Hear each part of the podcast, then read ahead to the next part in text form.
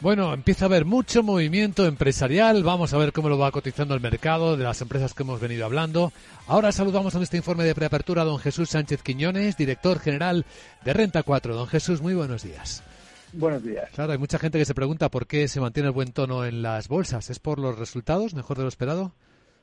Sí que los pocos resultados que se han conocido el tercer trimestre están siendo algo mejores de lo esperado y también ha habido varios datos en Estados Unidos como la moderación de la demanda de viviendas y los salarios y la moderación de los salarios en Estados Unidos que hacen pensar que quizás podamos estar cerca de los máximos de la inflación allí. Esto ya lo hemos visto en el pasado, pero esto sí que es lo que ha permitido que lo que llevamos de este eh, cuarto trimestre las bolsas suban un 3,5% más o menos. También hay que tener en cuenta el excesivo pesimismo en el que estaba eh, el mercado en general y eh, una prueba de ello es la encuesta los gestores de fondos que hace Bank of America, que muestre los máximos niveles de liquidez desde el año 2001 y una muy fuerte infraponderación en renta variable. En cualquier caso, mientras no mejore el fondo macro, veamos de verdad el techo de inflación y haya un cambio en los tipos de interés, vamos a tener mucha volatilidad y rallies alcistas,